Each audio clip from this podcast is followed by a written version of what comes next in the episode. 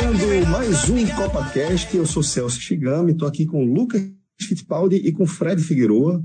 Figueroa falando diretamente da Rússia, onde vai acompanhar é, o compromisso do Brasil contra o México pelas oitavas de final.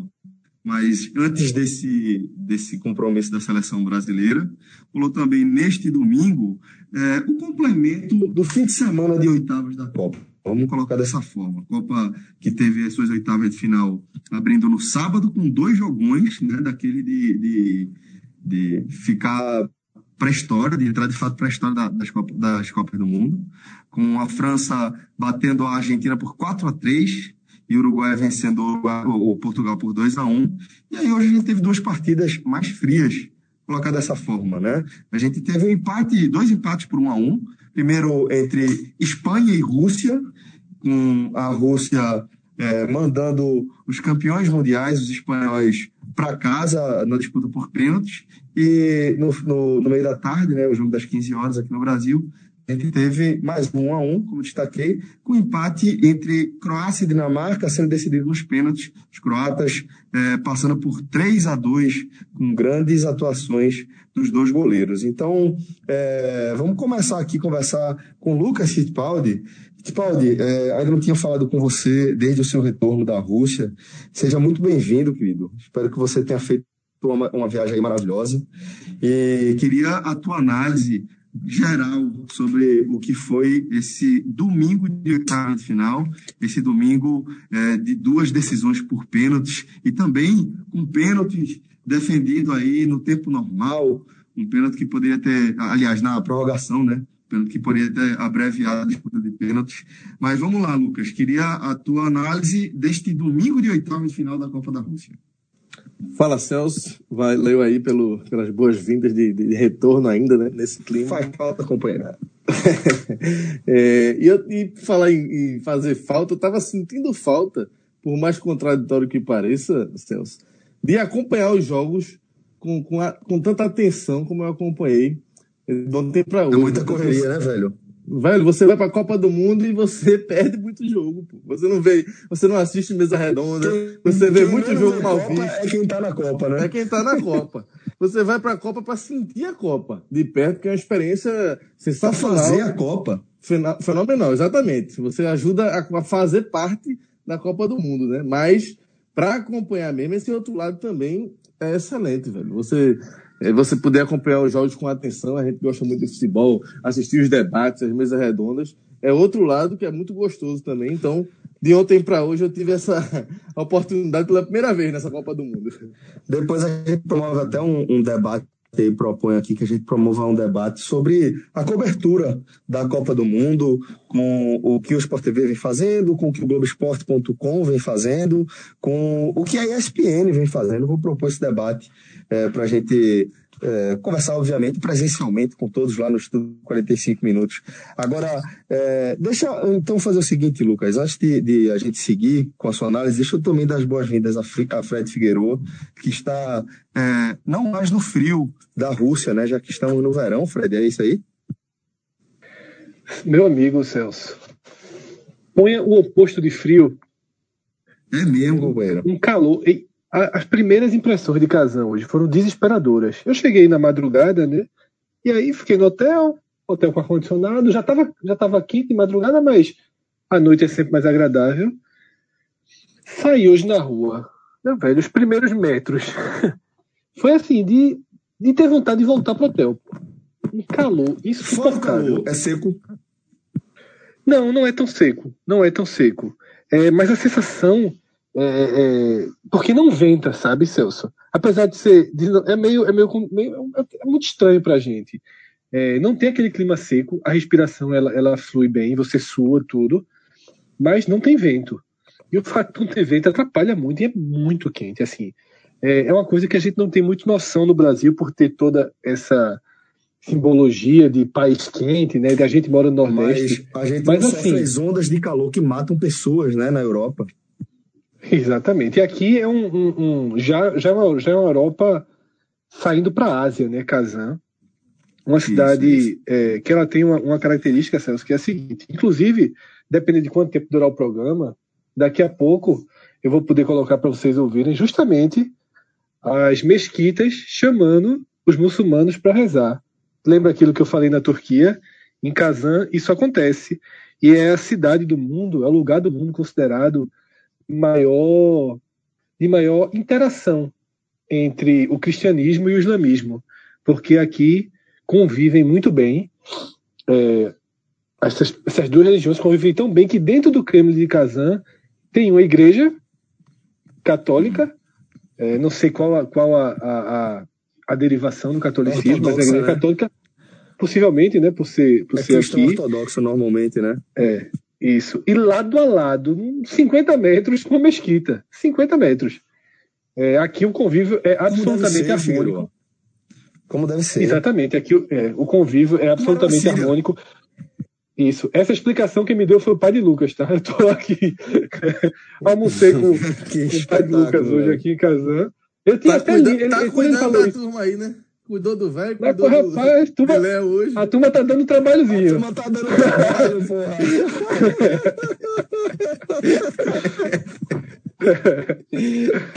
não foi, não foi tão harmônico assim. Mas, mas isso que o Lucas falou. Mas no isso que Lucas falou. De... Só história é o que importa. Sempre, sempre, sempre. É, o, no final das contas, o que o Lucas falou, eu estava agora voltando de uma caminhada é, com minha esposa, eu conversei isso. Eu disse: veja só, me pergunte sobre qualquer jogo de 94 que eu lhe respondo. Agora, não me pergunte sobre os jogos desse ano, não, porque é exatamente isso. Você sente o clima da Copa.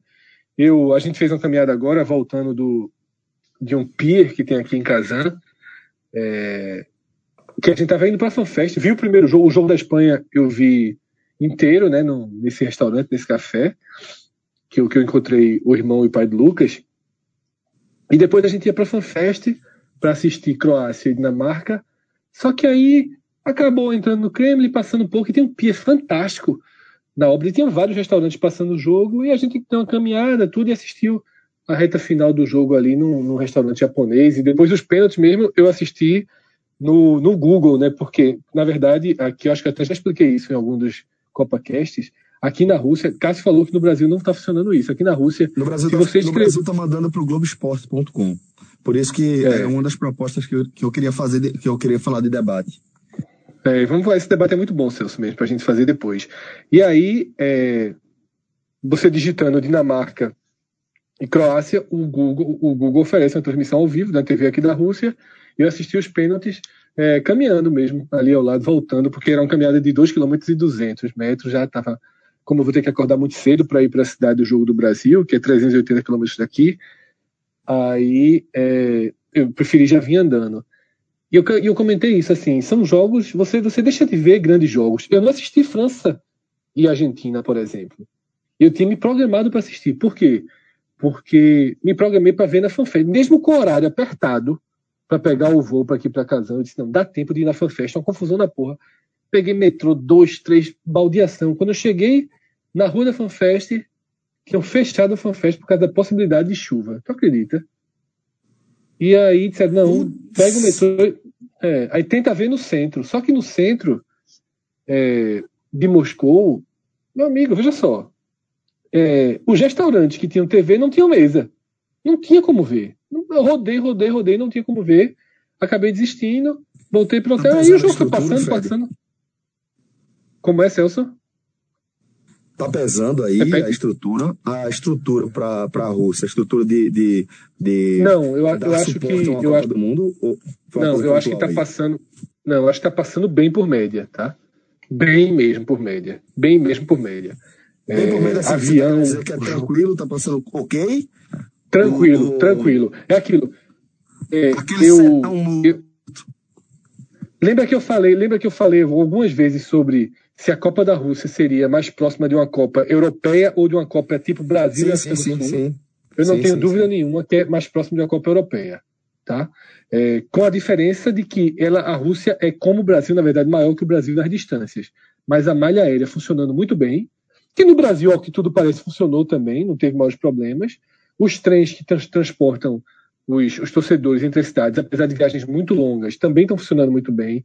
O metrô, talvez o da Rússia seja o melhor do mundo, viu, Celso? Eu nunca, eu só tinha escutado falar sobre a beleza das estações, que as estações de Moscou são, são verdadeiros palácios, né? Que Stalin, depois de construir todos os palácios aí, ele resolveu fazer o que ele chamou de palácios do povo. E as estações são deslumbrantes. Porém, mais do que as estações, o metrô de Moscou é brincadeira. Fantástico, dos mais bem pensados do mundo. Rápido, eficiente. Você anda literalmente para toda a cidade de metrô. Eles tiveram uma ideia fantástica que eles têm as linhas e fizeram linhas circulares que você assim tem conexão absoluta. Mas enfim, a estrutura é muito boa. O que é o que está faltando, Celso? É um pouquinho de cultura de futebol para que todos os lugares tenham televisão, sabe? É, eu acho que no Brasil, em qualquer restaurante que você entrar. esportiva, né? Porque não precisa nem ser futebol para ter televisão em bar, né? Tem que. Basta. A turma gostar de novela já tava bom.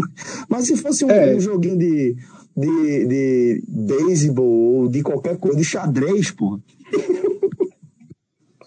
E assim, e é difícil, viu, Celso? É difícil. Por exemplo, é, hoje aqui em, em Kazan, eu não tive tanto essa sensação, porque foi o seguinte: eu encontrei, como eu falei, o pai de Lucas e o irmão, eles tinham acabado de almoçar, eu já tinha almoçado também, encontrei eles e sentei no bar. E eles estavam, Léo falou: ah, vamos, vamos, procurar um lugar para assistir. Só que eles estavam debaixo da televisão. E faltavam 50 minutos pro jogo. Eu disse: meu irmão, gente, é aqui, pô. Reabre a conta aí que a gente vai ficar aqui. E aí eu ainda, ainda, fui, eu ainda dei uma caminhada e voltei para lá para ver o jogo com eles. E assim, rapidamente encheu. E depois já era o povo em pé ao redor. Ou seja, se eu tivesse saído para procurar faltando 15, 10 minutos ou com o jogo iniciado, eu ia ter problema. Nesse lugar que eu estava, nesse japonês, não tinha espaço para ver a televisão na, na sala, da, na, no salão que tinha TV. Eu acho que o único problema é esse. Se não é FanFest, você tem muita dificuldade de assistir o jogo. Lembrei de outro detalhe de Moscou, de França e Argentina. Cheguei a sentar no restaurante, tá?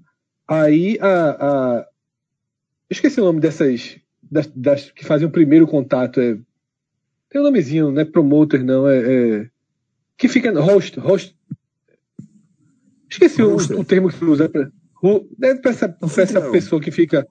É, pra, pra anfitriã do restaurante. Qualquer coisa que seja. É, isso. É, ela chegou na mesa, eu já tinha sentado e falou: Ó, é o seguinte, para ficar aqui tem que ter uma consumação mínima de 6 mil rublos. 6 mil rublos é 400 reais tá, para mesa. Só tinha eu e minha esposa Eita e a gente, como eu disse, estava correndo. É, estava correndo assim.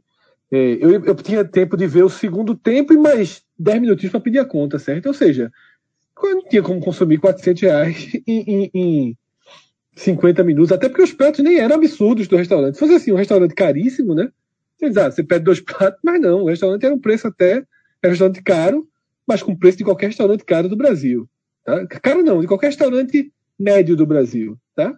Aquele pratinho ali a 60, 70 reais, normal para esse restaurante de, de, de, melhor qualidade. Então é isso, Celso. Acho que é o único ponto que eu tenho a falar aqui de estrutura da Rússia é essa questão de televisões, lugares para ver o jogo público. Velho bazinho, tá? Falta isso aqui. É o único ponto, mas isso não é estrutura, né? Isso é um pouco de, de, de cultura esportiva mesmo, como você falou, de, de enfim, é, é, um, é um lugar que se tem muito mais inverno do que verão, né? As pessoas saem pouco de casa, então acho que falta isso. É importante essa última leitura aí, Fred. Bom, mas acabou que, que foi até bom eu ter passado logo para Fred, que ele trouxe essa visão é, de quem está, de fato, lá na Rússia, vivendo e fazendo a Copa, né? Como a gente está destacando. E eu acho que é sempre é, um, uma, um bom olhar, né, para quem está acompanhando as coisas à distância. Lucas, mas mesmo à distância, a gente conseguiu aí é, ver dois jogos, pelo menos, que, que cabem uma análise importante aí, né? A gente viu dois confrontos entre é, seleções europeias é, e dois empates relativamente mornos, né? Lógico que o fato de ser um mata-mata na Copa do Mundo deixa o jogo no nível de tensão sempre interessante. Entretanto, é, Espanha e Rússia, e Croácia e Dinamarca, fizeram jogos frios, é, e talvez até valha aí um, um, debate com o perfil do jogo europeu aí, ou entre europeus, vamos colocar dessa forma. Mas é, o que é que a gente pode analisar é, do, que, do que apresentaram primeiro, Lucas, Espanha e Rússia naquele 1 a 1 é, Celso, como você falou aí, foram jogos é, bem diferentes dos jogos do sábado, né? Nós tivemos dois jogos muito bons no sábado, né? É, França e, e, Argentina, e Portugal e Uruguai. E Não, desse domingo. até, né?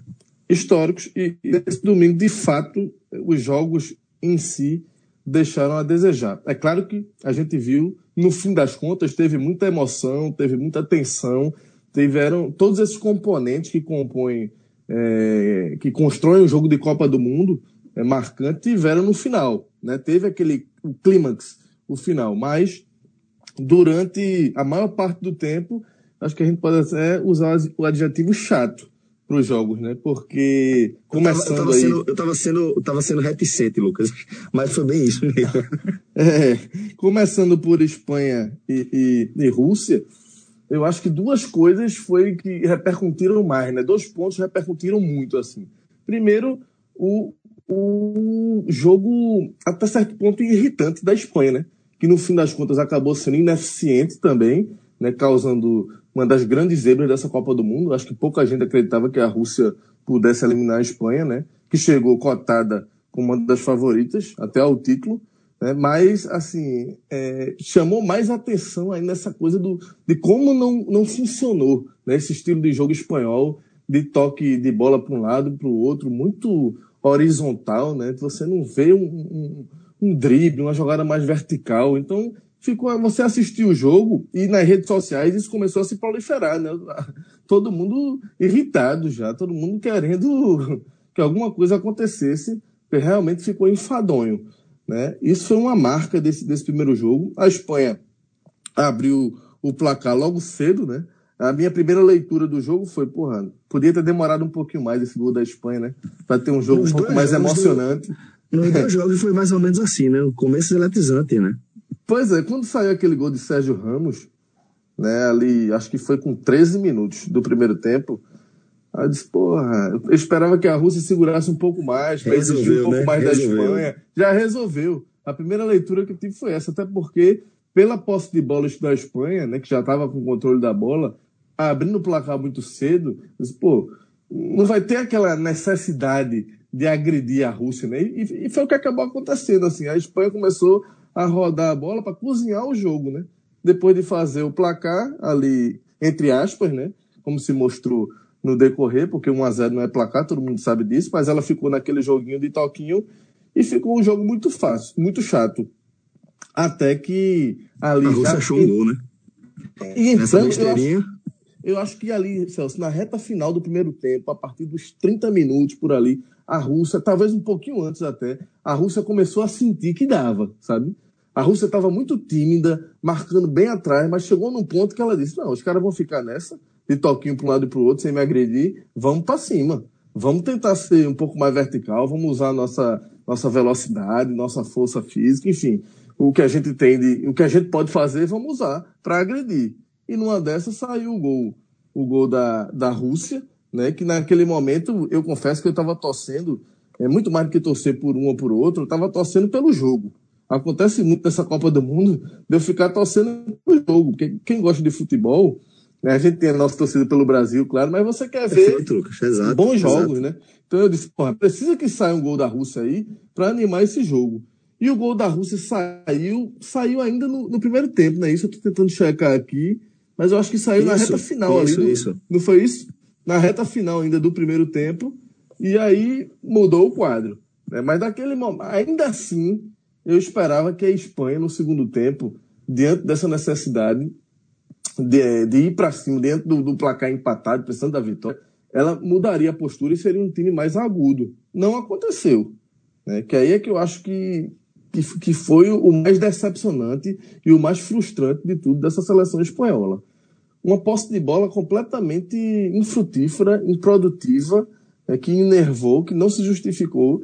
E assim o jogo foi para a prorrogação, né, até chegar nos pênaltis, sem lances é, de perigo, sem lances de. Né, uma, uma, é o que eu estou dizendo, uma posse de bola falsa. Né, uma Espanha que não, não encontrava maneiras de. não conseguia agredir a Rússia, apesar de ter a bola. Né, isso, para mim, é uma limitação é muito grave. Né, o futebol, é, oito anos depois daquela conquista em 2010, está é, provado que, que é um modelo de jogo que tem que ser repensado, esse modelo de jogo da Espanha. Né? Por mais que tenha feito aquele bom jogo contra Portugal na estreia, mas foi só. A Espanha sai dessa Copa do Mundo sem deixar uma boa. Longe disso, deixa uma péssima impressão e uma necessidade de readequação ao seu futebol para o próximo ciclo. Né? Então, a gente foi para os pênaltis e nos pênaltis brilhou o cara que foi o grande nome é, do jogo, né? o goleiro. O, a pronúncia eu não sei nem se eu estou certo, mas Akinfev, né? Akinfev, enfim. Mas foi o cara que pegou dois pênaltis. Akinfev, né? Akinfev né? É, uma grande história, um grande, um grande roteiro, né? Do futebol, porque é um cara que é, é há 14 assim. anos, há 14 anos ele é goleiro da seleção russa, né? Estreou há 14 anos atrás. Viveu um papel de vilão no Brasil, né? Tomou um frango no jogo contra a Coreia do Sul, falhou também no jogo contra a Argélia, a Rússia foi eliminada na primeira fase. E hoje brilhou pegando os dois pênaltis. Eu confesso, Celso, que quando foi para os pênaltis, eu tinha a sensação que ia dar Rússia. Por tudo que aconteceu, por todo o roteiro, sabe? Assim, não, não pelo caso de Akinfev especificamente, mas pela atmosfera do estádio. Acho que ninguém esperava que a Rússia conseguisse segurar a Espanha. Já que segurou, eu via uma Rússia muito mais fortalecida para aquela disputa de pênaltis. E aí deu Rússia, velho. É, goleiro brilhando. E assim, me chamou muita atenção antes do jogo já. É, dando uma, uma estudadinha no time da Rússia, tal, da Rússia e, e percebendo que assim todos os titulares da Rússia atuam no futebol russo, velho. Eu achei impressionante isso. Né? Não, é- impressionante, isso né? Eu acho que isso aumenta o feito dessa classificação russa, sabe? É um time com seus puro sangue russo. Por mais que tenha um lateral direito, o Mário Fernandes, né, que é naturalizado, mas até ele joga no futebol russo, joga no CSK, né? Somente um jogador de todos que participaram do jogo hoje atua fora da Rússia, que foi o Cherchev, que ele entrou já no segundo tempo, cara até que já marcou três gols nessa Copa do Mundo, é jogador do Villarreal, um jogador que cresceu na Espanha e tal. Mas impressionante como é, é um time que joga todo na Rússia. E você imagina, apesar da Rússia não ser um país com grande tradição no futebol, né, do futebol não ser é, um dos principais modalidades esportivas do país, mas, porra, isso ajuda a manter essa relação. Porque o cara que gosta de futebol, lá na Rússia, e como o país é muito grande, tem muita gente que gosta de futebol, todo mundo joga ali, pô. Tu imagina uma seleção que todo mundo joga no teu país, como era antigamente, por exemplo, a seleção brasileira, né? Até 82, 86, era que todos os jogadores jogavam aqui. Fica uma identidade ainda maior, né? Então, eu acho que isso foi um, um, um feito ainda maior. E, e é como eu, eu até tuitei, é, Celso, eu acho que a Rússia ganhou a Copa do Mundo dela hoje, sabe? a festa que foi ali, a vibração, a vitória que o que representou essa vitória hoje, acho que a Rússia já chegou muito mais longe do que qualquer um poderia imaginar, eliminando uma campeã do mundo da forma como foi, emocionante. Foi como se fosse um título, não tenho nenhuma dúvida. Fred pode até passar um pouco desse sentimento para a gente, como é que foi é, é, é, a reação dos russos, mas eu imagino que tenha sido uma festa de título de Copa do Mundo hoje na Rússia. Antes de, de ouvir o que Fred tem a dizer, dessa histórica é, classificação russa, né, às quartas de final. É, quero aproveitar para convidar Lucas Fittipaldi, né, para conhecer a estrutura do Village Porto Galinhas, porque se você conheceu o clima da Copa lá na Rússia, você precisa conhecer o clima da Copa no Mundo no Village, meu amigo. É, até agora tô, estamos, estamos colhendo os frutos aqui em casa, diria dessa forma, do, dos excelentes momentos que a gente desfrutou lá, sabe? No Village. E tô lamentando profundamente, vou abrir meu coração aqui, desabafar, com o fato de não poder acompanhar esse jogo do Brasil contra o México lá no Village, mas espero que o Brasil passe, Lucas, e que a gente de repente marque de assistir o compromisso é, da seleção brasileira, tudo indica com a Bélgica lá em Portugal. O que, é que você acha? Vamos embora, eu estou ansiando por esse momento. Depois de viver a Copa em loco lá na Rússia, eu já falei isso. A minha expectativa agora é no Village, porque eu cheguei a ver vídeos, né, daquele o vídeo que eu vi foi daquele gol de Coutinho contra, contra Costa Rica. Você imagina, né? A explosão que foi. A explosão que foi lá no, né, lá no Village e, e, deu aquela vontade de. Lógico, a grande estrutura que o Village tem, aquele clima ali na beira da, de uma das melhores praias do Brasil. Ainda mais com aquele calor de Copa do Mundo ali, todo aquele ambiente criado. Tô contando os dias para chegar por lá. Só avisar uma coisa, é. primeiro ponto. Deixa eu só avisar uma coisa. Primeiro ponto Inclusive, vivi um dilema, vivi um dilema hoje em relação a isso. Porque foi o seguinte: eu falei mais cedo que eu encontrei né, o, a família de Lucas aqui. E aí, a minha, o meu planejamento para essa Copa foi meio desplanejado, digamos assim. Foi na correria, né? Tudo muito é, é, correndo sempre atrás. Foi e aí, eu confesso né? que em nenhum momento. E é, eu confesso que em nenhum momento eu parei para ver onde ia ser os jogos, tal. E hoje, eu conversando com o Léo, Léo falou: não, porque eu vou para Samara e volto, que sexta-feira é Brasil. Se o Brasil passar, é Brasil e Bélgica aqui. Eu disse: é aqui em Kazan? Ele é. Eu disse: puta que pariu, velho, como é que eu tô na cidade e vou, e vou embora, né? aí nisso, aí, não, vê só, aí nisso, eu saí, eu fui na farmácia com minha esposa e na volta cruzei com caras almoçando, os caras só com a plaquinha assim: vendemos ingressos para as quartas de final em Kazan. O, dois ingressos não, por mil é um dólares. Sinal, que pra... Um sinal, é, porra. Veja só, dois ingressos por mil dólares para o mercado é, é, extraoficial que rola aqui é um bom preço, tá? Para esse tipo de jogo é um bom preço. A gente tava lá, Brasil e, e Sérvia tava, chegou a ser vendido por 600, não foi, Lucas? Exatamente. 600. 500, 500 600 era o preço que estava ali na frente do jogo. Então, assim, é um bom preço. E aí eu cheguei até a estiga de entrar em, em, em para mudança de voo. Só que, assim, não, é, não são só esses, esses, esses mil dólares para dois, né? Ou 500 para um, ou, ou esticar a hospedagem. O problema é toda a estrutura de voo que tem que ser mudada e justamente o voo de volta. Então, eu quero dizer o seguinte, que na dividida, Brasil e Bélgica, eu já estou confirmado no Village, viu? Se só tiverem duas vagas aí, se apertem. Opa! é, e a, a, conexão aqui é direta é telefone vermelho, jovem. É, trabalhando aqui direto telefone vermelho. Tá, Papai tá escalado.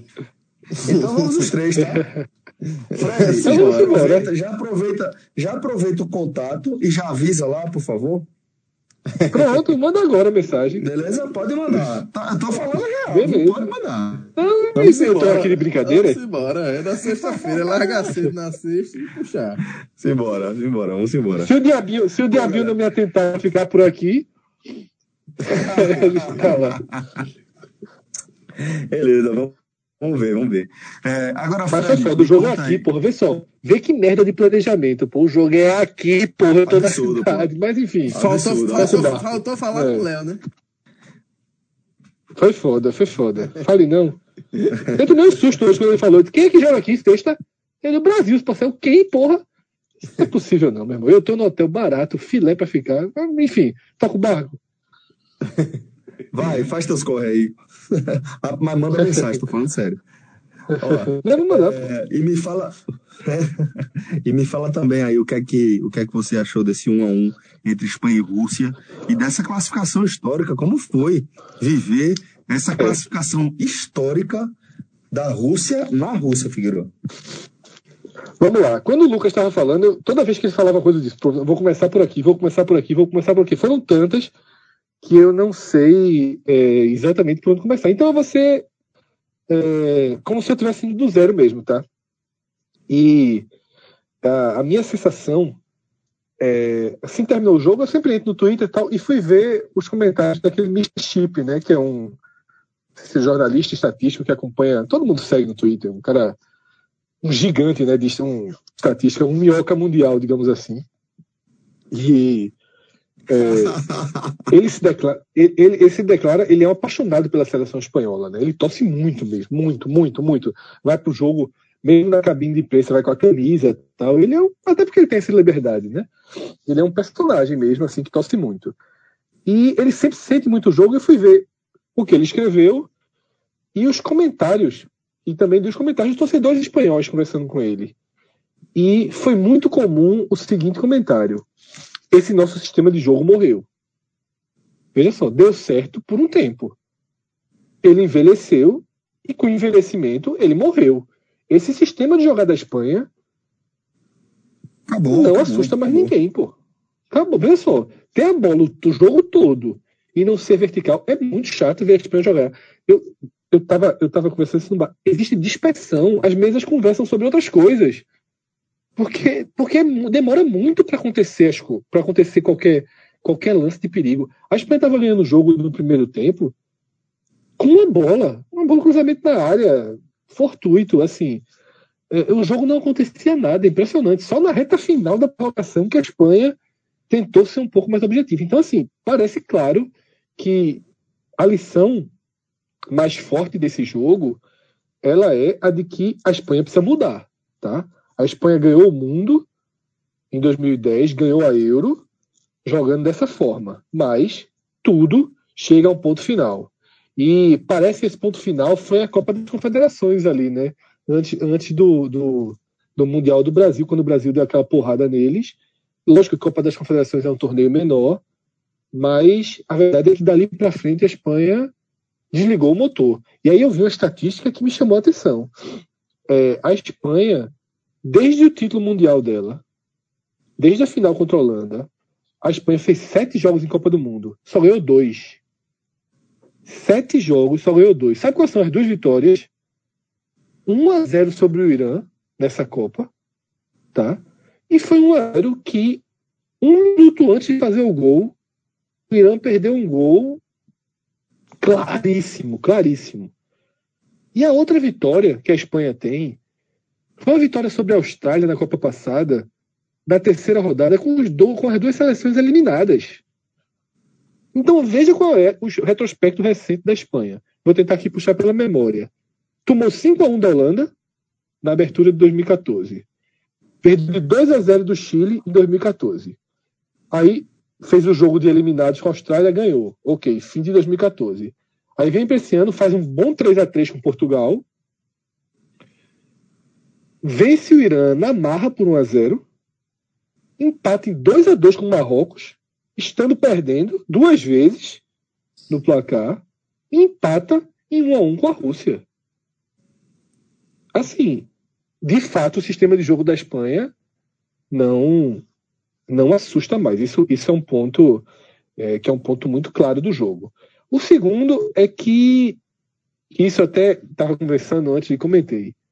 Time de casa é time da casa, pô. Na Série C, na Série D, na Copa América. Onde você colocar? O time da casa é o time da casa. Se a gente for fazer na Copa do Mundo no Panamá. Né? A Espanha é, exatamente. Terceira é. eliminação. Se a gente. É, é verdade. Se a gente tivesse fazendo essa Copa, é, é, se esse jogo de hoje, se essa Copa do Mundo fosse no Panamá, no Panamá, e fosse Panamá e Espanha, a Espanha era a favorita. Mas se o jogo fosse no Panamá, não era um jogo morto.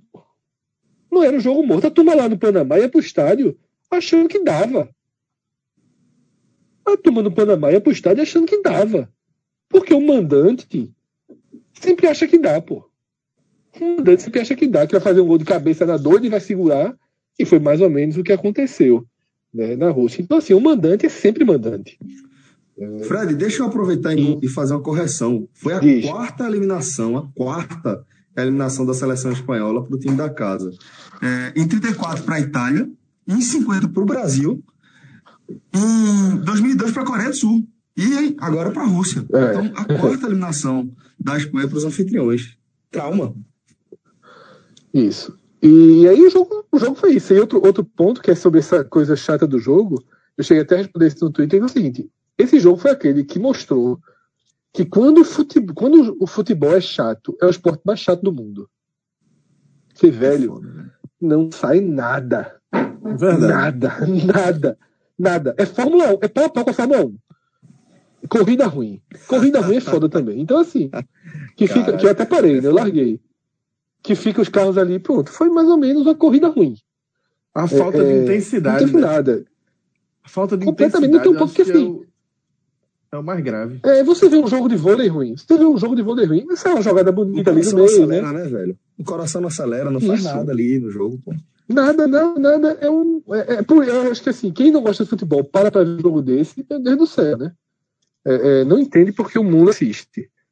E o, o, só mais um ponto que eu queria falar, que é sobre o heroísmo do goleiro. Pulou antes em todas as cobranças, velho. Assim. É... Todo mundo. É porque a história é contada. pulou antes em todas as cobranças. É, esse É, rigor. é porque a história- a- esse rigor só existiu no Brasil, sabia? Só. Esse rigor só. de marcar. Não, não, não, pra não, não, não, tá. goleiro, Não sei o quê. É, não, não, eu não tô falando desse passinho, não. Eu tô falando de. Foi, até não para não ser entendido. Ele, eu falei errado, desculpa. É, ele escolheu o canto em todas as cobranças, o goleiro da Rússia. Escolheu o canto em todas as cobranças.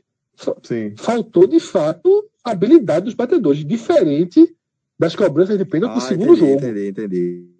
Tá Aham. entendendo? Então, assim, eu tô.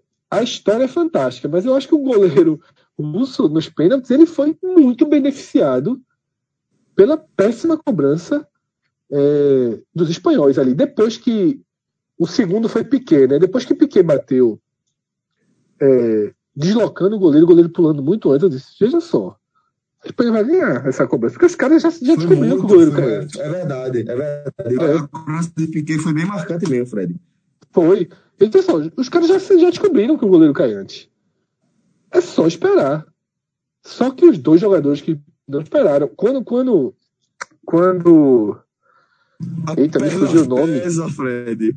É, isso, não, foi perna demais. Eu falei, isso é perna pesada, pô. Isso é perna pesada. Como que perdeu? Foi o, da, o, eu já tô, o da Dinamarca mais pra frente, pelo amor de Deus, o que perdeu o último pênalti. Daquele ali, um- uma criança pegava, pô. O último pênalti lá da Dinamarca, mas isso deixa pra depois. É, então é isso, assim. O, o, o- quando, quando a Espanha bateu o segundo pênalti, que o goleiro disse, o cara vai voltar lá pra turma vai dizer, ó, galera, é só esperar cair. É só esperar cair. Mas aí a perna pesa e aí é, decisão de pênalti. Eu, quando o Lucas falou que ficou com a sensação que a Rússia ganharia nos pênaltis, eu estava com a sensação oposta. Eu estava com a sensação que a Espanha ganharia nos pênaltis pelo, pelo peso dos seus jogadores, sabe?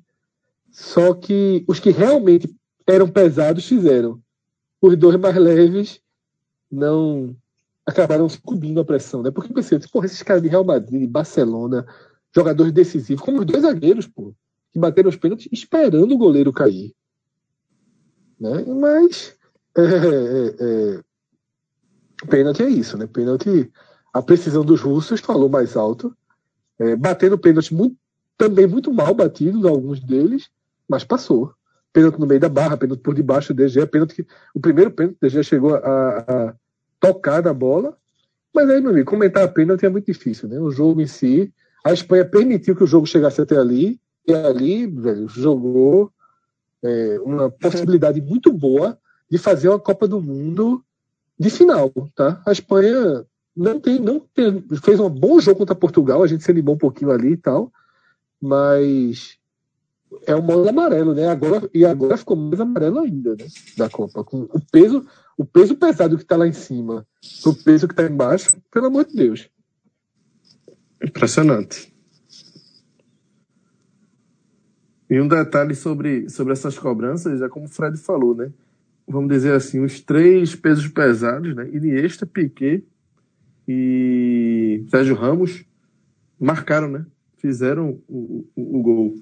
E quem perdeu realmente foram dois peixes pequenos, a gente pode chamar assim, né? Coke foi o primeiro, é o volante ali, e Aspas, né? Você ter um último pênalti decisivo batido por. cobrado por Aspas é emblemático, né? Exatamente, exatamente.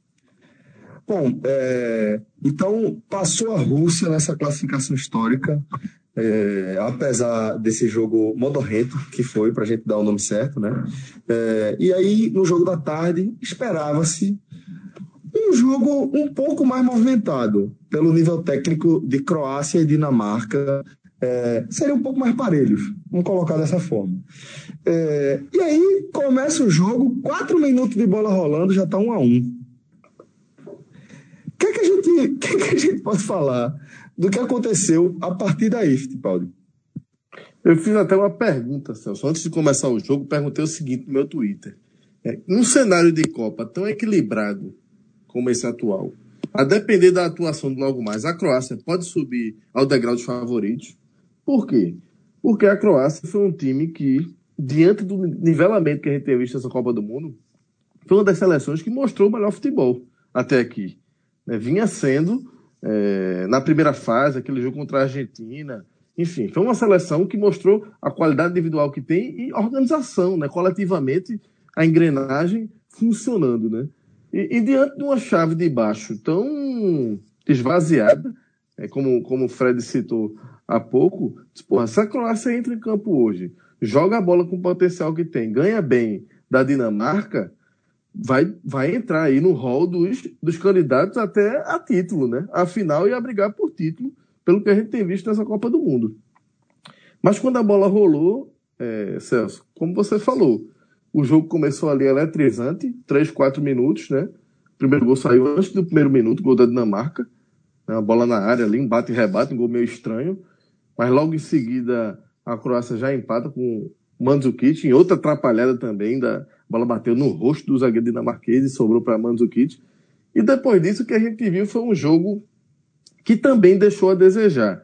É, eu não acho que tenha sido um jogo tão chato como foi Espanha e Rússia, né? porque não teve essa característica sonolenta que tem o jogo do time espanhol. Né? Mas foi um jogo truncado, é um jogo de poucas oportunidades, é um jogo muito equilibrado no fim das contas. Que no final das contas, é, Celso e Fred, eu acho que é o que tem sido a grande marca dessa Copa do Mundo. Esses dois jogos de hoje, se eu pudesse resumir em uma linha, eu resumiria nisso. É, eles comprovam o equilíbrio dessa Copa, né, onde seleções de maior camisa ou mesmo seleções que vêm apresentando melhor futebol vão para um jogo, vão para jogos como esse de hoje e o que a gente vê são jogos extremamente parelhos, parelhos. Porque o que vale para Espanha e, e, Rússia, por exemplo, não adianta de nada. Aquela posse de bola ali da Espanha é, é infrutífera, então o jogo fica parelho. Não, não quer dizer que porque o time tem mais posse de bola, o jogo está desigual. Não, o jogo está igual. Ninguém agride ninguém, fica ali aquele banho-maria. E no, no segundo jogo, ficou algo semelhante, porque a Croácia, você vê que a Croácia tem muito mais qualidade, né, tem mais conjunto, tem mais valores individuais, fica mais com a bola, né, teve é, mais posse de bola, né, mas também é, encontra muita dificuldade, porque o outro time, mérito também de um, time como a Dinamarca, que sabe ser competitivo à sua maneira, né, defensivamente. Né? Eu acho que hoje isso está ficando muito claro nessa Copa do Mundo. O futebol hoje é muito tático e ele é muito físico né? muito mais do que o talento individual, do que a questão técnica. Se você tem um time forte fisicamente, aplicado com alguma qualidade, que é o que a Dinamarca demonstrou nessa Copa do Mundo, você vai complicar, você vai engrossar um jogo contra, uma, contra um time superior ao seu. Eu acho que foi isso que a gente viu hoje nesse jogo Croácia e Dinamarca. A gente via a qualidade maior de um lado, mas que não conseguia é, se sobrepor na prática dentro de campo. O jogo é, transcorreu também sem muitas emoções, sem muitas oportunidades depois do, dos, dos gols. E somente no segundo tempo da prorrogação, já no final, aquele passe genial de Modric, né? Que é um cracaço de bola. Pra... É craque, é craque. É craque. Ele meteu aquela bola pro, pro atacante, que foi o cara que construiu a jogada do primeiro gol. Muito bom jogador, o Rabbit. Né? Um cara muito forte. Modric passou. Eita, desculpa, galera. Caiu, arrastou a cadeira aqui. Um, dois, olha o último, três. Modric. Mod, ai. Um, dois, olha o último, três. Lucas Modric passou boa parte do jogo um pouco apagado, mas no momento decisivo ali a genialidade aparece. Apesar de ter perdido o pênalti, inclusive, né? É, depois, os pênaltis aí são um capítulo à parte desse jogo, mas apesar, apesar de, de, de ter perdido o pênalti, foi lá na cobrança e imagina o peso que existia nas costas de Modric. Foi macho. Consegue... Foi, Lucas. É isso. E, e, ele, e aí, Celso, naquela bola ali, passe sensacional pro, pro Rabbit, é um jogador que chamou muita atenção, assim, é um cara que dá muito trabalho, muito forte, muito veloz, é o cara que também abriu o caminho pro primeiro gol. E aí ele tem aquele, o lance que para mim é o lance emblemático do jogo, né? Porque ele entra cara a cara com o goleiro Schmeichel e ele poderia, ficou aquela polêmica, né? Depois até ficou rolando um debate na rede social, no Twitter. E, porra, ele, ele, poderia ter chutado, ter feito gol, mas ele, no momento que ele dribla o goleiro, ele deu a oportunidade que o adversário viesse e, e fizesse, cometesse a falta e fizesse o pênalti. Mas, pô, eu sinceramente, na minha visão, eu acho que ele fez o certo ali. Ele tá limpou, certo, tá limpou o goleiro com muita qualidade, estava indo pro gol, tá? Ele, ele tá aí... na frente, ele tem espaço, né? Exatamente, pô. O cara, o, se ele chuta ali também, ele poderia o goleiro fazer a defesa ou chutar para fora. Tem um goleiro na frente dele. A partir do momento que ele dribla o goleiro, era gol certo ali. Só Exato. que teve um adversário atento. E aí, inclusive, Lucas, sobre o que você, sobre isso que você vai pontuar, é, que rolou também outro debate nas redes sociais sobre o fato de não ter rolado expulsão. Mas aí a gente lembra aquela recomendação da, da FIFA, que é uma orientação que está sendo seguida, inclusive no Brasil também, que é a de, em lances assim, de expulsão é, dentro de um lance desse de último homem, é, quando você vai marcar pênalti, já se considera que a, a, punição é o pênalti. E o argumento da FIFA para não dar o vermelho é que dar o vermelho e o pênalti seriam duas punições para um, uma mesma falta, entendeu? Que, é só para pontuar. Que eu, Celso, que eu discordo, viu? Eu acho que. É, é eu também. É lance a análise pra... que eu faço é para vermelho, até porque o, o que eu penso é assim. Ali é o seguinte. É um gol certo. Era um lance, era um lance de, de de vermelho porque era o último homem, era um lance de vermelho porque era, de falta porque era um, o, de vermelho de é, advertência porque era o último homem, e era também um lance para advertência porque foi uma entrada por trás, foi um carrinho por Exato. trás. Então acho que aí talvez é, caiba uma leitura de duas, duas punições, vamos colocar dessa forma, né? E era assim, era um gol certo. É o mesmo caso daquele lance é, de Soares, né? Quando ele meteu a mão. Contra foi a velha. Foi a velha mas, eu acho, mas, eu acho, que eu acho que mudou ali. É, a mudança mudou depois. É, é, posterior, é. Mudou depois. Mas é, é, um lance. É a mesma coisa ali. Apelou. Eu não condeno a apelação, tá? Já deixando claro aqui. Acho que era o recurso que o adversário tinha ali. Se eu tivesse no lugar dele, faria o mesmo. Porque, como se mostrou depois, o pênalti. Concordo. É, é uma chance, de, era a única chance de evitar aquele gol, tá? Mas, assim, eu acho que é o tipo de lance que merecia a maior punição possível, que seria dar o pênalti e expulsar o, o cara que comete uma falta daquela, porque o cara estava conduzindo a bola, ele ia entrar com bola e tudo ali. Não tinha mais o que fazer, não. Era gol certo. Né? E aí ele já estava encostando. O próximo movimento do pé é para bater na bola, Lucas. Quando ele é, é impossível errar. É. Dali ia ser impossível. Era gol. A bola era gol. Né? Sobre Soares, no, no, lance de Soares, Lucas, eu até entendo, eu até entendo que ele não fosse expulso pela recomendação atual. Porque é, ele comete uma falta dentro da área, e aí é o seguinte, ele está sendo punido com pênalti. Não importa para a regra que a bola estava em cima da linha. Na regra, ele botou a mão dentro da grande área. Então, pela recomendação da FIFA, tomou o cartão amarelo junto com o pênalti. Essa é a punição. Nesse lance da Croácia, não. Nesse lance da Croácia, tem uma falta dentro da área e uma entrada por trás. Isso, para mim, dava para dar o pênalti e o vermelho. É, eu, é porque eu vejo como dois lances que eram gol. Era o gol certo. E, e foram duas apelações é, totais, que eu volto a dizer, não condeno. Era o último recurso, tanto, que, tanto para Soares como para o jogador dinamarquês. Mas, enfim, aí vai para o pênalti, e assim como aconteceu, foi muita coincidência isso, assim como aconteceu no jogo contra o Uruguai, que Gana perdeu o pênalti, é, que vai para a bola e perde o pênalti, né? Schumacher faz uma grande defesa, né, para delírio do seu pai, o grande Peter Schumacher, né, que a gente, na nossa época de adolescentes, jovens, a gente se acostumou.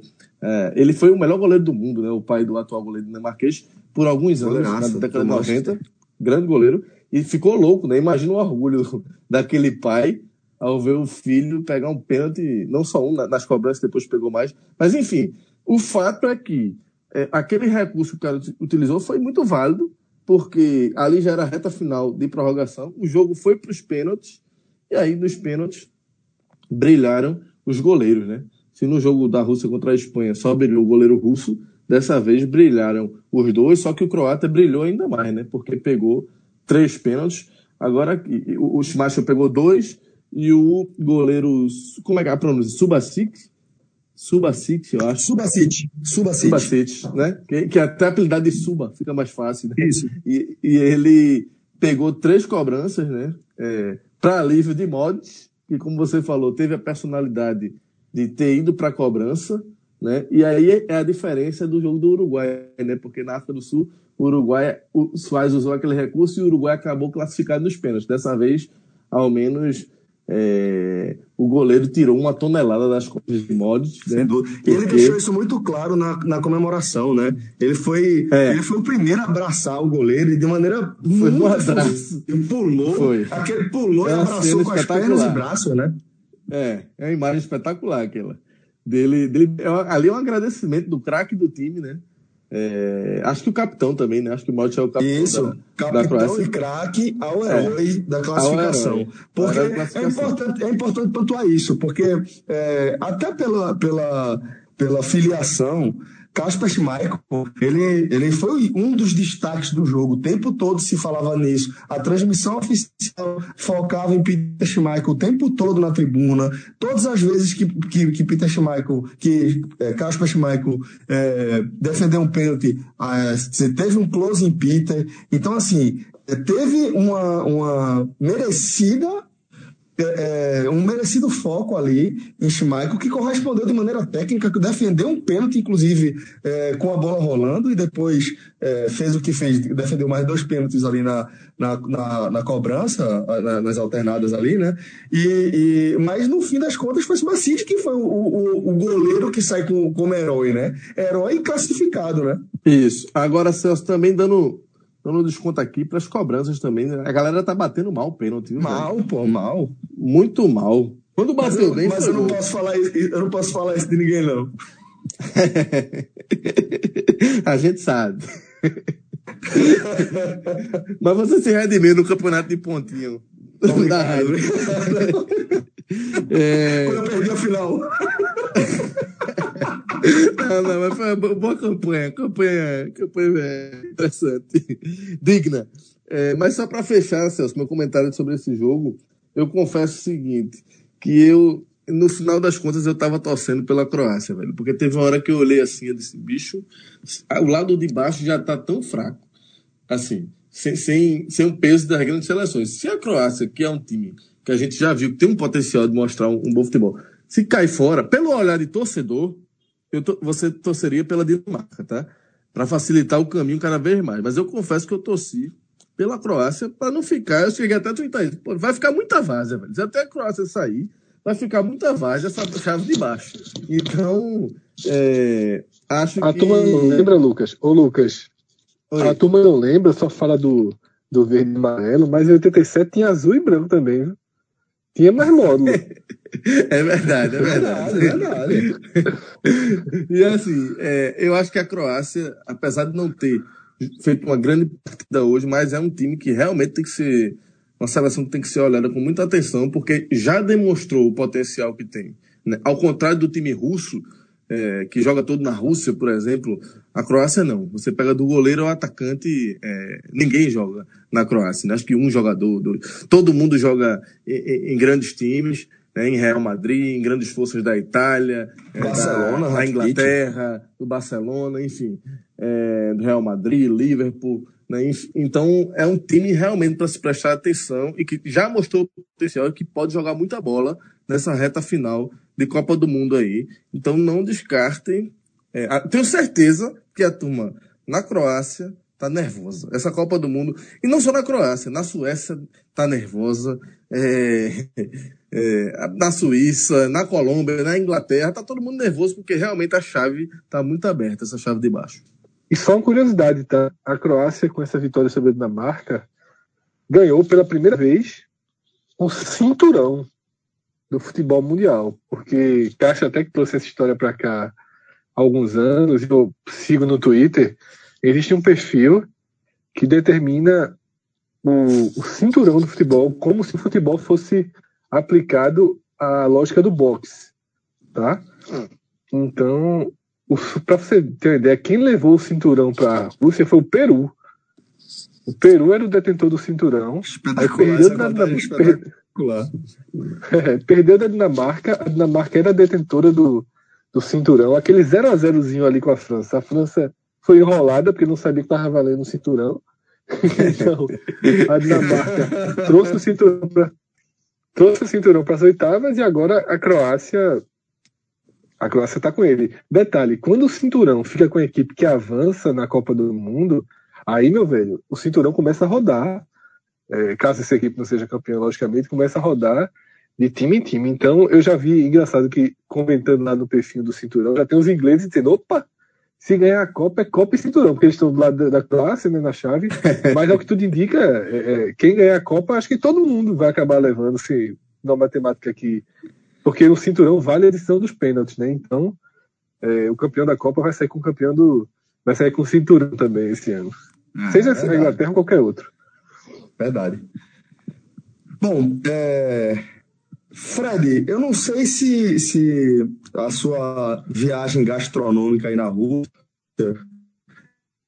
tem sido é, fazer aqui o nível que você costuma manter aqui no Recife, né? Porque eu sei que você é um cara que adora uma, uma, bela, uma bela cozinha, você adora a culinária, você é, é bom de garfo, né? É, você e Mariana desfrutam aí, gostam de, de passar pelos melhores restaurantes é, e provar dos melhores pratos. E eu queria saber se sentido falta, por exemplo, como da, da cozinha do riso. Demais, Celso. É, né, que na verdade é uma, é uma característica mais da minha esposa, bem, e o cara falando, né? Se acostumando. Isso é, pior, é um dos piores costumes que o cara pode ter. É se acostumar. Contas, tu, tu, ainda tem, tem é, o, o, DNA de gordo, né? Feito eu, né? Se o cara que tem o DNA de é, gordo, que, que aprende a comer, é. se arromba. É, é, é, é, um, é um costume muito perigoso se acostumar com, com um grande restaurante. É, é, mas aqui tá, tá foda. Por dois motivos. É, essa história de não ter noite, de anoitecer tarde e tal, acaba é, deixando. Quem não, é, quem não é daqui fica meio perdido com. Eu, eu parei aqui, foi justamente porque começou a, a mesquita aí a, a chamar a turma para orar. Pra ouvir, é, massa. Eu vou, eu vou colocar daqui a pouquinho, um segundinho, deixa eu, deixa eu ver se consigo. É, mas assim, o que tem o que tem o problema da, da, da alimentação aqui. Um é esse do horário, porque eu não consigo sa sair do, do, do, quarto basicamente depois do meio-dia, porque não consigo acordar, não consigo dormir depois de três da manhã. E assim, aí vou chegar no restaurante, tá fechado, tem muita gente.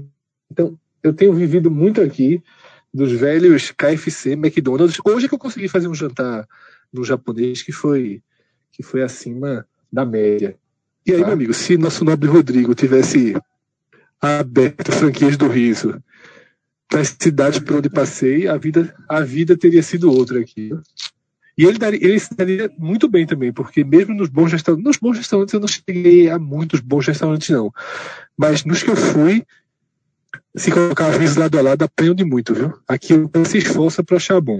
Tirando o japonês que eu fui hoje, que realmente estava bom, o resto, no que trabalha com o que o riso tem, macarrão, preço, filé, pelo amor de Deus. Faz, o preço que o riso faz é muito competitivo, Fred. Porque não chega nem, nem é, perto do, do, que, pelo menos ali no cardápio do almoço, né? Que tem o menor do chefe, chega nem perto da, da, descrição de prato de 70 reais, né? Que a gente vê. Não, isso é. comum no, no Recife. Relativamente comum para o restaurante do Porto do Riso. O prato de 60, né? 55, 60, 70 reais é é o normal. Mas esses menus, eles se tornam, tornam é o que eu já falei várias vezes, almoçar no riso é muito melhor do que almoçar em shopping. Muito melhor. Você paga a mesma coisa, basicamente, tá? E come muito melhor, num ambiente muito mais confortável, aconchegante. Eu tô dizendo assim, a mesma a coisa. A experiência é muito melhor. Né? Isso. Sem considerar que você está comendo entrada, prato principal e sobremesa, né? No riso. Exatamente. E no shopping, tu, se, for, se for no restaurante de quilo ali, você, com isso aí, dependendo de quem for a pessoa, com esse gasto aí, é o refrigerante, o suco e o prato. Não fica muito diferente isso não. Então, se você estiver passando ali por perto, pode ir sem medo. Bom, então vamos agora definir aqui quais foram os nossos momentos do dia.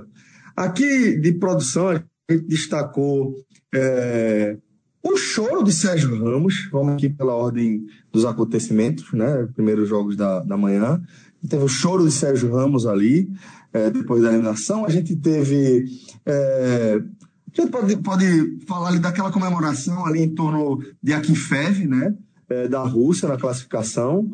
A gente tem no jogo da tarde também a comemoração que a gente falou, a comemoração de Luka Modric, é, agradecendo efusivamente o seu salvador da pátria, literalmente, inclusive. Então, o que é que vocês definem aí, começando com você, Lucas? Qual foi o teu momento do dia? Só pode escolher um, né? Vamos lá. Mas pode, fazer, é, eu... mas pode fazer menções. Pode fazer menções, né? Tá.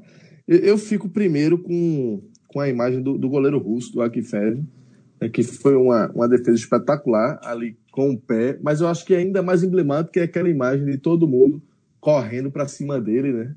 Ele como o grande herói por tudo isso, pelo tamanho da zebra que foi, por ser o país sede, o que ele provocou no país da Copa, o que esse cara provocou hoje lá, é, por, ter, por tudo que aconteceu com ele, os frangos na Copa passada, esses roteiros que o futebol costuma fazer, melhor do que qualquer roteirista poderia imaginar, né? E eu acho que é uma imagem muito marcante, até porque o goleiro já é veterano, enfim, é uma imagem muito forte. É, o choro que você falou, Celso, de Sérgio Ramos, é, acho que tem também uma imagem forte na Espanha, que é o olhar perdido ali no Iniesta, né, por mais que tenha sido uma reação mais fria, acho que simboliza o, o, o fechamento de um ciclo, né? Iniesta é o cara que ficou como símbolo maior daquela Espanha campeã mundial, né? Inclusive foi o cara que fez o gol do título naquela prorrogação contra a Holanda lá na África do Sul. Então você vê é, um jogador como ele, que esse sim não volta mais para a seleção, né? É certo que Iniesta se despediu hoje da seleção espanhola, então acaba sendo também magoado algo bem emblemático. Magoado, magoado, ficou no banco, né? Jogo hoje. É... Ele optou por me fugiu agora da memória, mas foi Ascenso. Ascenso foi a opção de erro para hoje, né? Que é um craque. Que é um craque, acho até compreensível. Acho que Iniesta, assim, é, é, aquele toque de bola improdutivo da Espanha, é, por mais genial que Iniesta seja, mas não sei se mudaria tanta coisa não. Até porque ele entrou e não conseguiu mudar tanto, né? Faz parte do estilo dele também. E ele já é um cara que não tem mais a intensidade que já teve um dia. É, e teve esse outro que você falou, né, Celso, que é muito marcante também. Esse, esse é muito emblemático, de fato, né? O abraço de Modric agradecendo, né? o craque, o capitão do time, é, quase dando um beijo na boca do goleiro. Sabe o que também é emblemático nesse lance, Lucas? É, além de, de Cássio estar participando aqui do programa, é, ele também é estrela e maestro do Real Madrid que acontece de ser, se não, um dos clubes mais ricos e um dos maiores clubes do mundo, sem dúvida, um dos mais poderosos.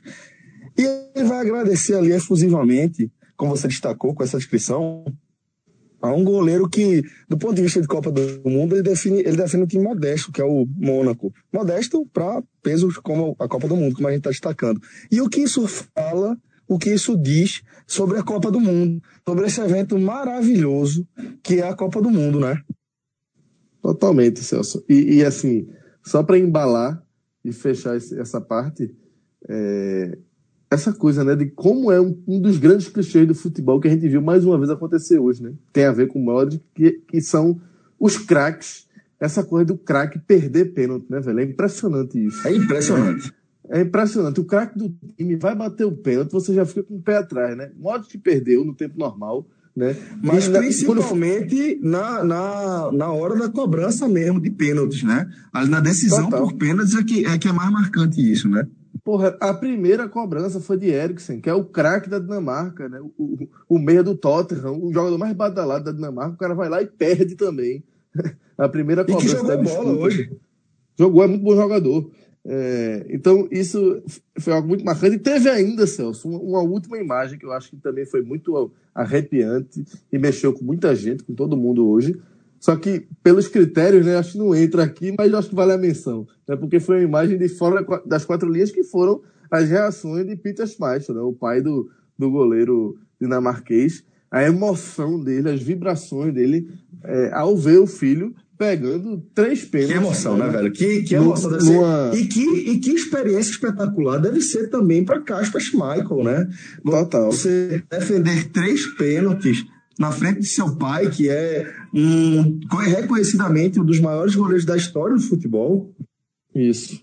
E, e é um cara que, assim, durante a eleição, alguém até mencionou, acho que no Sport TV, o certo incômodo dele, né, do goleiro é, dinamarquês, ele, ele já está irritado, porque toda coletiva as pessoas só querem falar do pai, natural, uma reação natural. O que não significa que ele não tenha é, total orgulho do pai, né? O fato dele ser goleiro profissional hoje e goleiro da seleção dinamarquesa já mostra o tamanho do orgulho dele pelo pai, né? O fato dele ter decidido seguir a profissão do pai. Né? Então é, é uma daquelas coincidências que o futebol, que o mundo do esporte às vezes é, contempla que a gente fica emocionado, né? Imagina, nossa, eu fico tentando imaginar a emoção de um pai, né, filmagens, ao ver o filho fazendo o que ele fazia. Né? Por mais que tenha sido eliminada a Dinamarca, Velho, mas aquele momento com o Caio jogando bola aqui nas minhas costas, pô. Imagina. Então, assim, naquele momento específico ali, aquele momento ali é eterno, velho. Não, não, não importa se depois um pouco a Dinamarca foi eliminada. Aquele instante ali, aqueles instantes que ele viu o filho é, pegando aqueles pênaltis, o que ele fazia, né? Assim, é, é algo O que eles sentiram ali, Lucas, nunca, nunca vai ser esquecido por nenhum dos dois. Você pode ter Total. certeza. Totalmente. Figueiredo, e para você, qual, qual foi o momento do dia diante dessas opções? E faça aí as suas divagações. Celso, eu acho que já foram bem citadas e bem argumentadas, inclusive, tá? Eu não teria nem o que acrescentar é, com tudo que foi falado por vocês dois. Voto na imagem dos jogadores da Rússia correndo para abraçar o goleiro. É, ainda que eu tenha acabado de twittar uma câmera por trás que com a bola tocando na pontinha do pé dele, é uma imagem muito histórica. Mas a gente está aqui para escolher um momento só. É, e aí, o que vai ficar para sempre realmente é esse. Então, para mim, o voto é a comemoração russa em torno do goleiro, cuja história já foi bem, bem detalhada aqui nesse programa. Então, vamos seguir aqui para a nossa reta final, tentando eleger o herói do dia. Quem foi o herói desse, desse 18º dia de Copa do Mundo da Rússia? Começar dessa vez com você, Fred. O goleiro da Croácia, né? Aí não tem, não tem é, é, o que fazer, até porque ele conseguiu evitar que um, um craque virasse vira- vilão, né? E, e ele é o herói. O herói precisa salvar. é, é, o herói salva pessoas, né? E seria um dos dois goleiros, obviamente. excelente, excelente. É, seria é, os dois goleiros, os candidatos, ou os três goleiros, porque a atuação do goleiro dinamarquês também foi impressionante, mas aí eu acho que, por todo o contexto, o cara pegou três pênaltis, né? E, e, meu amigo, pegar três pênaltis, e Motti deu uma entrevista dizendo que foi o jogo mais importante da geração deles, da vida deles. Não tem como não, não, não colocar aí é, o goleiro croata, em primeiro lugar, com o goleiro russo muito perto, em segundo, mas fica entre os goleiros. Num, num dia que, que os goleiros acabam sendo destaque, justamente porque os jogos foram horríveis, então os pênaltis. É, é, pênalti, o destaque é sempre, quase sempre o goleiro, né? Então, é, o voto também parece meio inevitável. Fittipaldi? Eu estava pronto para votar em Ankifev, tá? De olho fechado. Por tudo que representou para o país, por tudo, pelo tamanho da zebra e tal. Mas o argumento do, do companheiro me convenceu. Do herói de salvar, de é, salvar né, o companheiro de, ali. de fato, o herói do dia realmente é o Suba, né? o Suba City, que de- salvou, né? literalmente, é, uma das estrelas dessa Copa do Mundo, que é Modric.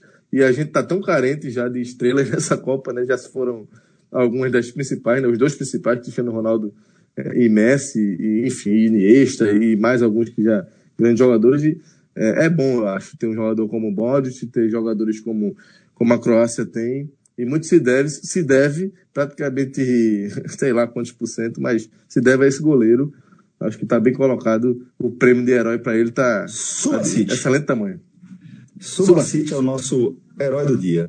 Então, é, agora eu quero ver, porque agora vocês estão enrolados. Porque é o seguinte: se os pênaltis definiram o herói do dia, e os heróis do dia, né? Como a gente estava pontuando agora há pouco, os pênaltis também vão definir os vilões do dia. Estou errado? E aí eu quero saber o seguinte: qual pênalti perdido tem o maior peso? Eu tenho, inclusive, interesse particular nesse assunto, tá, Fred? Então, por favor, queria ouvir isso. Eu peço que vocês me ajudem com os nomes, tá? Porque, como eu falei, eu acompanhei a reta final desse jogo é, com o telefone na mão, então não vi narração, não vi nada. Mas a última cobrança da Dinamarca, assim, um cara não pode chegar na Copa do Mundo, por qualquer que seja a seleção, ficar entre os cinco que vai bater o pênalti e bater aquele pênalti.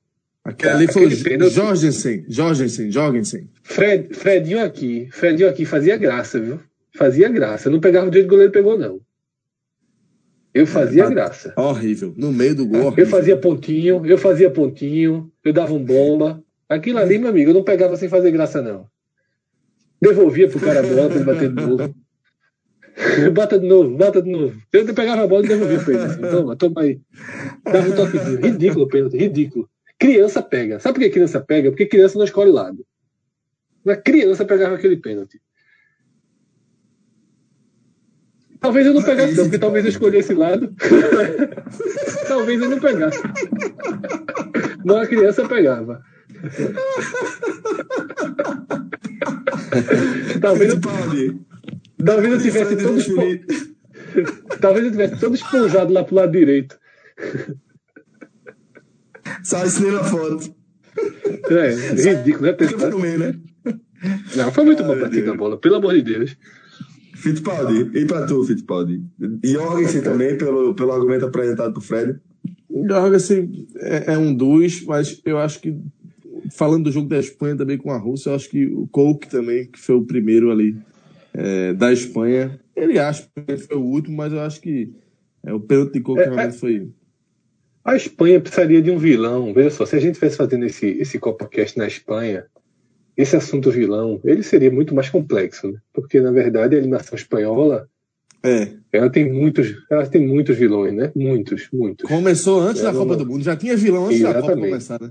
Isso, e perfeito, exatamente. É, é, chegou, né? Assim, se, se, se há alguma dúvida, isso foi basicamente a tônica da abertura do programa, é que esse modelo de jogar da Espanha e várias, a geração, o comando, né? A Espanha vai viver um, um, um ciclo novo de total reconstrução agora. Total reconstrução. Não, o absurdo da saída do treinador faltando dois dias para a Copa do Mundo. Isso, exatamente. É isso, é um, isso é um. É algo que eu nunca vi acontecer. Né? É, que é um erro, que é um erro. Que Bizarro. é um erro maior de quem comanda, mas também é um erro dele, um erro do Real Madrid, tá? É, é, e aí as consequências foram, foram todas muito, muito pesadas. É. Mas eu colocaria mas também. Sim, fala, Celso. Completa. Não, não tô dizendo, mas ali a Espanha é, é, colocou em risco uma Copa que já, já seria sob risco para ela, né? Assim, a gente tinha uma expectativa boa da Espanha, da experiência com a juventude, o início de uma fase de transição. Só que a gente não viu essa transição, a gente viu mais do mesmo dentro de campo, tá? Isso é que é importante dizer. Eu acho que no audioguia a Espanha foi campeã do mundo. Mas, porque eu saí. França, né? Porque eu saí. Foi, vice foi. Foi vice. Eu acho que acabou campeão, campeão, viu? Eu acho que ganhou da França. Foi campeão. Foi, Ou seja, o áudio guia é bom tirar do ar. É. é eu, eu, só apontaria aqui para fechar, Celso, também. É Eriksen, sabe? Pelo fato de ser o craque do time e tal. E foi a primeira cobrança da Dinamarca né, e ter perdido. Eu acho que fica também um pouquinho de uma manchinha aí nele. Infelizmente, porque. Mas é o velho clichê do futebol, como eu já falei aqui. O craque do time perdeu logo o primeiro. E sempre que você perde o primeiro pênalti, tem um peso muito grande pro resultado, né? Verdade. Bom, é, eu tô aqui ainda sem saber, mas eu acho que eu, eu não, vou, não vou mais entrar com outro recurso, não. Eu vou aceitar a minha vilania. Porque o argumento de Fred acabou com, comigo, velho. Acabou comigo. Aquele dia eu fui muito vilão. Além de ter sido, além de ter sido último, ainda foi, ainda foi uma cavadinha, pô. Então, velho. É. Ali foi foda. Ali você quis ser de Zidane. É. Zidane não bateu. Foi, foi, foi, foi. Eu, fazer graça? Não, ali, ali, foi a perna pesando, pô. É, mas normalmente, veja só, normalmente cavadinha, normalmente cavadinha é, é uma pipocada. É uma forma de pipocada. Eu falei isso. Eu falei isso pra é, você. Eu tô ligado, né? É, é uma graça, é uma graça, né? Assim, é uma graça não, é, uma, é um, um, um escudo para o erro. Mas tem casos de muita segurança também. Tem uma tem, cavadinha tem, do lógico que tem. Louco Abreu é contra a Gana é. É, é. uma cavadinha, né? E a de Zidane é. mas a de Louco Abreu bate na... A, a é que bate na trave, né? No travessão? É a de Zidane. É a de Zidane. A de Zidane. A de Zidane. É isso mesmo. É. é. Porque tu... Bom, mas ficou Jorgensen. Eu votei em Eriksen e Fred em Jorgensen. Joga pra cima e quem. Decida quem aí, decida aí. Lógico, Você que é, é especialista, é decida aí. é óbvio, óbvio que foi Eriksen. Velho, quando ele perdeu o pênalti, tipo Alexandre Barbosa, ó, quando ele perdeu o primeiro pênalti na gente, jogou pressão em todo mundo, pô. Jogou pressão em todo é. mundo. É, é o, o, primeiro é foda, mas o primeiro é, é, mas sempre, grande. Mas sempre tem um que bate pior do que todos e avacalha, então. não, sem recurso, Fred. Aqui foi maioria, velho. Foi maioria do okay. A culpa é do Alexandre Barbosa. Alexandre Barbosa, desculpe, velho, mas a culpa é sua, certo? Você é o vilão daquela eliminação.